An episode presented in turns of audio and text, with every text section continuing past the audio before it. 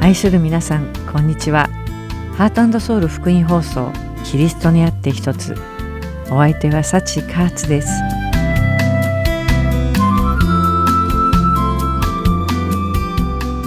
先週1週間皆さんが御言葉を通して神様のご臨在に浸ることができたと信じています。さて少し前に「アゲインスト・ザ・サン」という映画を見ましたこの映画は水も食べ物もない状態で大海原の真っ只中に救命ボートに乗った3人の兵士が何日も漂流したという実話をもとにして作られたそうです。お互いを頼りに時に仲違いしながらも3人が力を合わせて最後には島にたどり着くというストーリーです。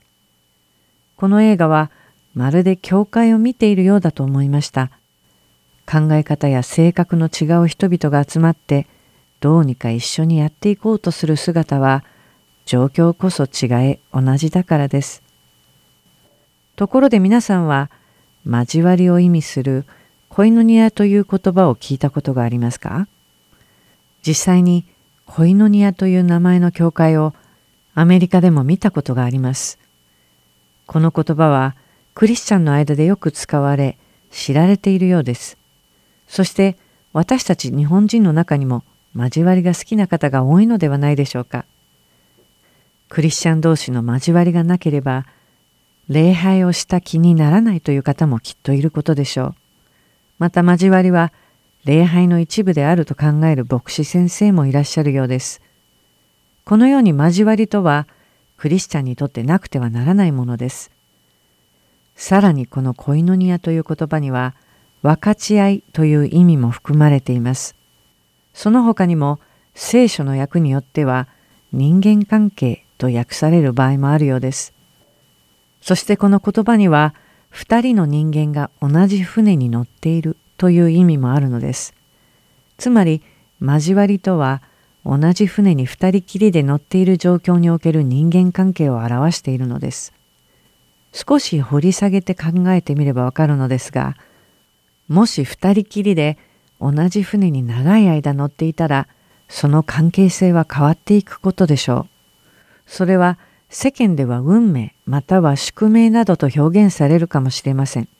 しかし、クリスチャンの間では、お互いを好きか嫌いかにかかわらず、最終目的地に着くまでずっと同じボートに乗り続けるという意味をなします。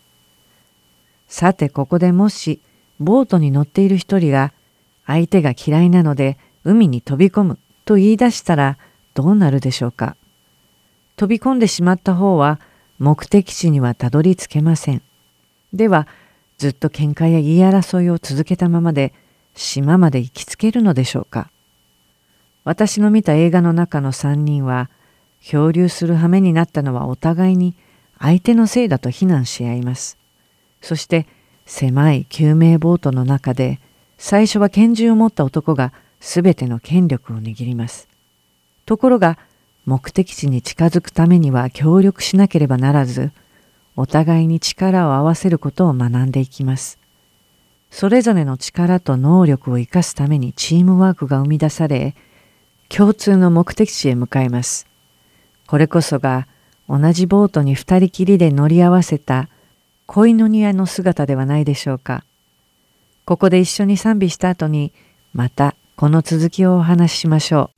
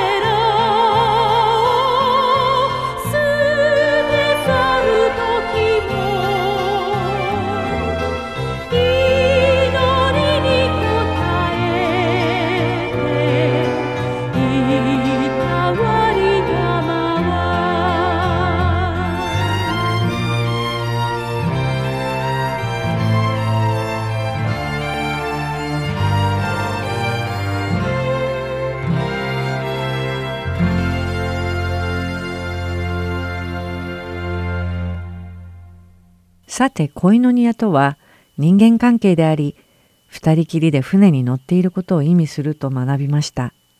もし私たちが一つの体である教会としてキリストの救いの船に乗り合わせていることを理解しクリスチャンとしての恋のニや交わりを心に留めているのなら喧嘩や憎み合いもなくなることでしょう。ではなぜ平和が保たれないままの交わりではダメなのでしょうか？ただ単に目的地に到達するにはいがみ合っていると難しいからでしょうか？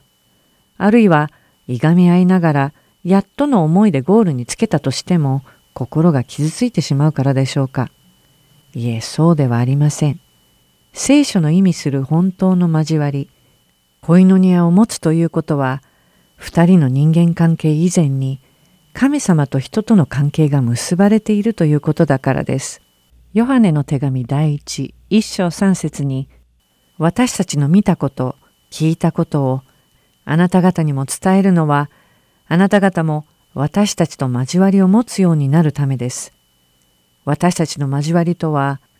未父、および御子イエス・キリストとの交わりです。とある通りです。使徒ヨハネは、読んだ人々と死とヨハネが交わりを持てるよう、見聞きしたすべてのことを手紙で書き送りました。そして私たちの交わりとは、つまり父なる神様とその御子イエス・キリストとの交わりであると言っているのです。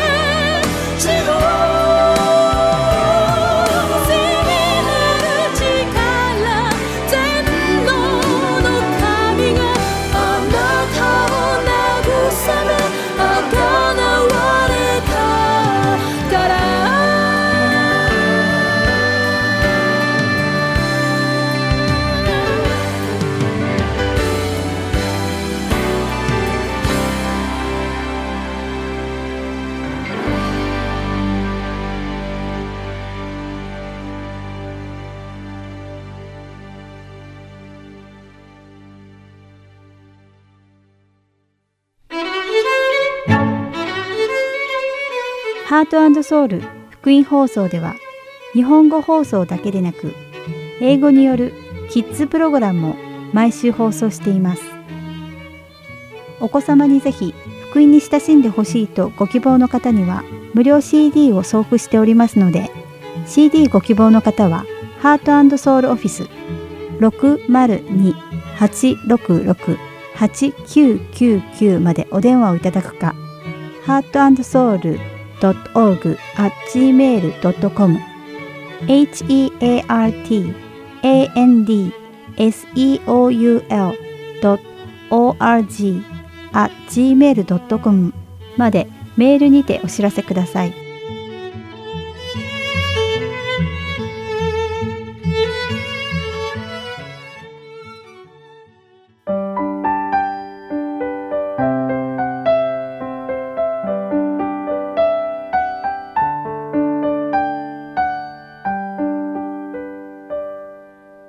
続きましては、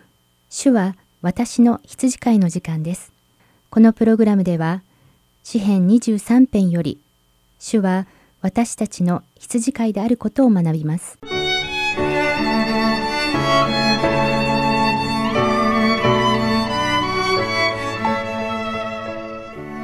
皆さんこんにちは。主は私の羊飼いの時間がやってまいりました。お相手は横山勝です。主は私の羊飼い。私は乏しいことがありません。主は私を緑の牧場にふさせ、憩いの水のほとりに伴われます。こうして始まる詩編23編の1から2節を皆さんと一緒に数回にわたって羊飼いの目線で紐解いてきました。神様に通じる生ける水であり、私たちの良い羊飼いであられるキリストに従う生き方ができていますでしょうか？私たちが主に守られて生きられるようにお祈りします。さて、えー、次の説は何でしょうか？これもご存知の通り主は私の魂を生き返らせです。さてなぜダビデはこのような告白をし良い羊飼いである神様は魂を生き返らせてくださると言ったのでしょうか。この生き返らせるという言葉は一度死んだものをまた生きるようにするということです。ダビデの告白の大切さもさることながらこの告白そのものがとても重大な意味を持っているのです。そしてそれは羊飼いにしか言えない告白であるわけをこれからお話ししましょう。羊はとてもか弱い生き物でよく転んでしまいます。その足は短くて弱いので太ったり羊毛が伸びて重くなってきたりほんの少し傾いた地面を歩いたりしただけで羊は倒れてしまうのです。倒れるというよりはひっくり返ってしまうという方が正しい表現なのかもしれません。そしてなんと羊は一度仰向けになると自力で元に戻るのはほとんど無理なのです。一度4本の足が地面を離れてしまうと自分の体重を支えることができないからです。そしてそうなってしまったら羊は何とか起き上がろうと必死にもがき続けていずれはパニック状態に陥ってしまいます。そうなると恐怖心に満たされお腹にガスが溜まってしまうのです。なぜなら羊は反数する動物の特徴である4つの胃の中に食べたものを発酵させる胃を持っておりそこで発生するガスは通常であればゲップとして口から出せるのですがひっくり返った状態ではそれができずにお腹にガスが溜まってしまうのです。そうなると羊は短い時間で急性膨張症を発症して呼吸困難に陥り循環器障害を起こして死んでしまいます。ですから照りつける日差しの中や暑い時にひっくり返ってしまった羊はあっという間に死んでしまうのです。もし気温が低かったり小雨が降っていたりした場合にはこの死に至る症状の進行は若干遅くなります。こういった事故が起きることが分かっているため羊飼いは常に倒れている羊がいないかを監視しています。ポカポカと暖かい気持ちの良い日などに羊飼いが倒れている羊に気づかなければ羊はあっという間に死んでしまうのです。羊飼いはいつも羊の数を数えています。もし一匹でもいなければすぐに探しに行かなくてはなりません。一刻を争うからです。羊飼いによると普段でも12匹のひっくり返っている羊が見つかると言っています。そんな状態の羊を見つけた羊飼いは一体何を感じるのでしょうか。遠くの方で倒れている羊を見つけた羊飼いはその羊に向かって全速力で走ります。羊を見つけられた喜びとまだその羊が生きているかどうかの不安で心がいっぱいになったまま走るのです。そして息を切らして羊のいる場所に着いた羊飼いはまず倒れた羊をゆっくりと優しく起こしてあげるのですがこの作業は決して焦って素早くやってはいけないのです。最初に羊をゆっくりと横向けに転がしてあげます。そして溜まったガスを抜いてあげなければならないのです。もし長い時間仰向けになっていてガスがいっぱい溜まってしまった場合には羊を持ち上げてゆっくりと立たせてあげます。そして滞った血の巡りを回復させるためにゆっくりと優しく羊をマッサージしてあげるのです。でももしこのマッサージが足りないとその羊はまた何度も転んでしまうのです。こうして羊飼いは心を込めて羊の世話をするのです。倒れて死にかけている羊のもとに全力で駆けつけ優しく起こしその命を救うために心を込めて世話をしてくれる羊飼い。これを知っていたダビデだからこそ神様が私の魂を生き返らせてくださると言えたのです。神様は良い羊飼いですから私たちを運び転んでしまった時は私たちを立たせてくださり魂を生き返らせてくださいます。羊がどうして転んでしまうのかを見れば私たちも同じようになぜたやすく転んでしまうのかがわかるような気がします。羊が簡単に転んでしまうのにはいくつかの理由があります。まず一つ目は、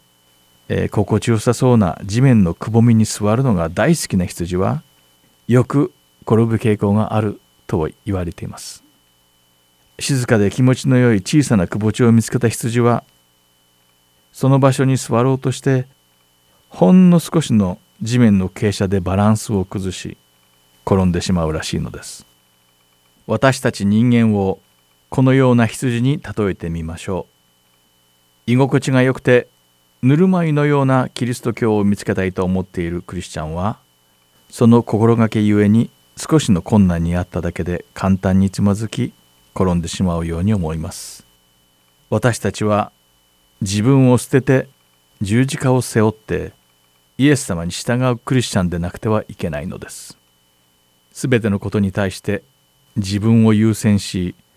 背負った十字架を捨てて居心地の良い場所で生きることを選ぶのならそれは私たちクリスチャンとして倒れてしまったことを意味します。私たちの良い羊飼いである神様は時折そのような居心地の良い場所から私たちを連れ出し辛く居心地の悪い場所に導かれることがあります。それはひとえに私たちが倒れてしまわないようにするためなのです。羊が転んでしまう2つ目の理由とは羊の毛が伸びすぎてしまうことです。これには問題がたくさんあります。羊毛が伸びすぎた場合そこにはたくさんの泥や汚物の他に小枝や葉っぱが絡まりついてしまいます。また木の枝に羊毛が絡まり羊が抜け出せないことだってあるのです。ですから伸びすぎた羊毛は羊にとってとても危険な状態なのです。ゴミが絡まり水分を吸って重くなってしまった羊毛は羊の動きを鈍らせついには転倒させてしまいます。これと同じように私たちもたくさんの重荷が課せられるといずれは転んでしまいます。例えば世俗的な欲望を満たすために立てた自分の計画や自分の夢自分の将来の展望などは神様から授かったものではなくこの世で心地よく生きるために自分に課した重荷なのです。そのためにまるで伸びすぎてしまった羊毛のようにゴミや汚物が絡まって危険をはらみどんどん重くて厄介な代物になっていきます。そしてやがてはその重さに耐えきれなくなり倒れてしまうのです。悲しいことにこんな風になってしまうクリスチャンは私たちの周りにもたくさんいるのです。最初は良いスタートを切るのですが時間が経って成長するにつれてたくさんの異なるものに手を出しすぎていつ倒れてもおかしくないほどの世俗の罪にまみれ疲れ果ててしまうのです。そんな状態の羊が倒れるのを食い止めるにはどうするべきなのでしょうか。そうです。ただその原因を取り除けばよいのです。だから羊飼いは時期を見計らって羊の毛の刈り取りをします。この刈り取り作業は羊にとっても羊飼いにとっても決して楽しいことではありません。この作業をしている時の羊飼いはまるで自分が奴隷にでもなってしまった気分だと言います。それほど大変な作業なのです。しかし羊の命を守るためにこの羊毛の刈り取りはどうしても必要な仕事なのです。羊が転んでしまう3つ目の原因は太りすぎです。太って脂肪がつきすぎた羊は簡単に転びます。これはとても分かりやすいのでそんな時羊飼いは太り気味の羊たちを険しい場所に連れて行って運動をさせます。もちろん餌も制限します。また羊飼いは本来弱い動物である羊を弱いままにしておかず機会があるごとに羊たちを強く健康にするために尽力を惜しまないのです。私たち人間も同じです。すべてのものが期待を超えるほど過分に与えられ続けると無力さを感じてどうすることもできなくなってしまいます。美味しいものをお腹いっぱい食べて良い生活ができるようになるとなぜ好んで辛い仕事や難しい仕事を探してまでやらなくてはいけないのだろうか。というようになってしまいます。そんな状態に陥ってしまった人はいつかは倒れてしまうのです。良い羊飼いである神様は私たちの生涯において本当に必要とするものを必要なだけ与えてくださいます。主は私たちにとって危険となるレベルになるまで過分に与え続けることは決してなさいません。しかし悲しいことに私たちにはそれが全く分からずにいつまでももっともっと欲しいと感じてそれを得ようと世俗的な努力に身を捧げてしまうのです。そしてその結果つまずき倒れてしまい時として死の淵をさまようことだってあります。でもそんな時は良い羊飼いである神様が私たちの魂を生き返らせてくださるために駆けつけ優しく抱き起こしマッサージをしてくださった上神様の身腕に抱いてくださるのです。またひっくり返ってしまった羊は猛獣の格好の標的でもあります。そうなった羊は動くことも反撃することもできないからです。逃げることもかなわずただただ死を待つばかりなのです。羊飼いは油断せずに猛獣に襲われる前にその羊を救ってあげねばなりません。神様は私たちを皆守ってくださいます。神様は私たちの魂を生き返らせてくださいます。今この時もあなたの横であなたが倒れて死んでしまわないように見守っていてくださるのです。詩編の37編の23節から24節には人の歩みは主によって確かにされる。主は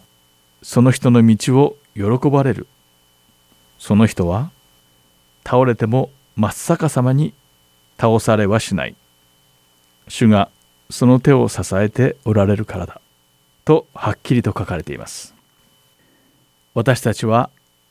倒れることを恐れずに神様を信じて十字架を背負っていけるクリスチャンになるように祈って今回の「主は私の羊飼い」を終わりたいと思います。また次回お会いしましょう。お相手は横山勝でした。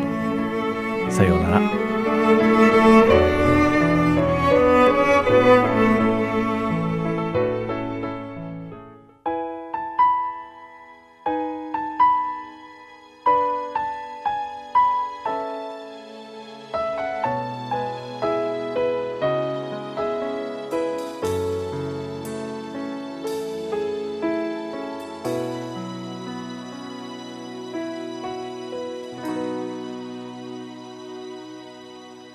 私の生きる理由は私のために死なれた主イエス私の生きる理由は主のために生き主のために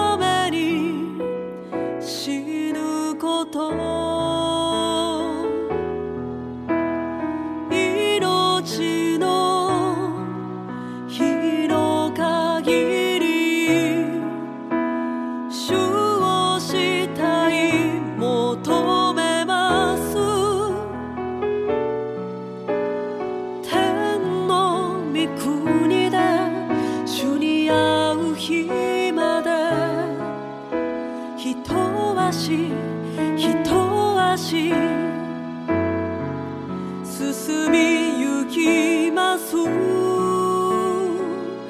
私の弱さを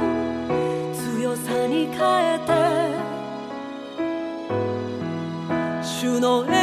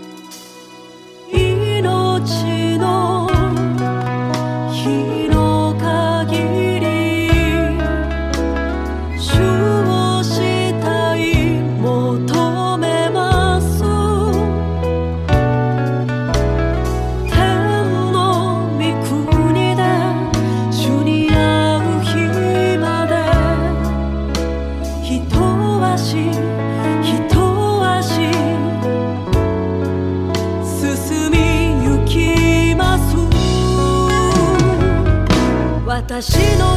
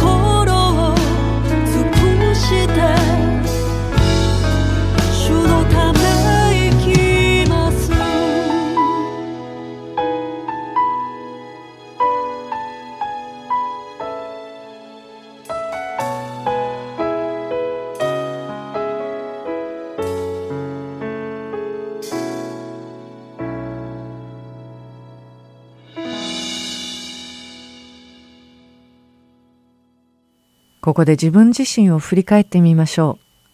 私たちはイエス・キリストと結びついているでしょうか？神様との関係を保ち、恋の庭を保っているでしょうか？なぜ同じボートに乗って同じ目的地を目指す仲間同士が言い争い喧嘩をするのでしょうか？それはそれぞれが神様としっかり結びついていないことが原因ではないでしょうか？ヨハネの手紙第一。一章三節から七節にこうあります。私たちの見たこと聞いたことをあなた方にも伝えるのはあなた方も私たちと交わりを持つようになるためです。私たちの交わりとは、御父及び御子イエス・キリストとの交わりです。私たちがこれらのことを書き送るのは、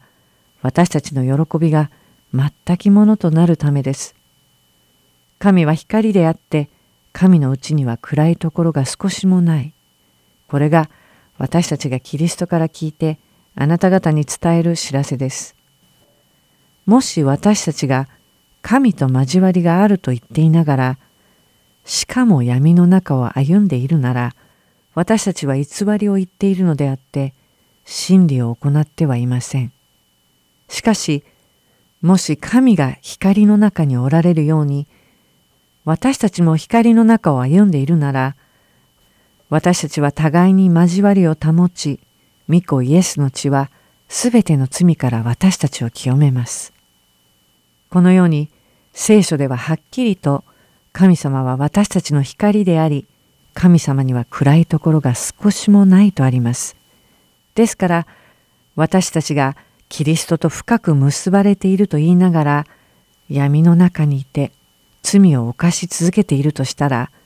私たちは真理によって生かされているものではない、と聖書は言っているのです。私たちが本当にキリストと深く結ばれているのなら、私たちは神様の光のうちに立つことができ、またその光が私たちのうちに働いているのです。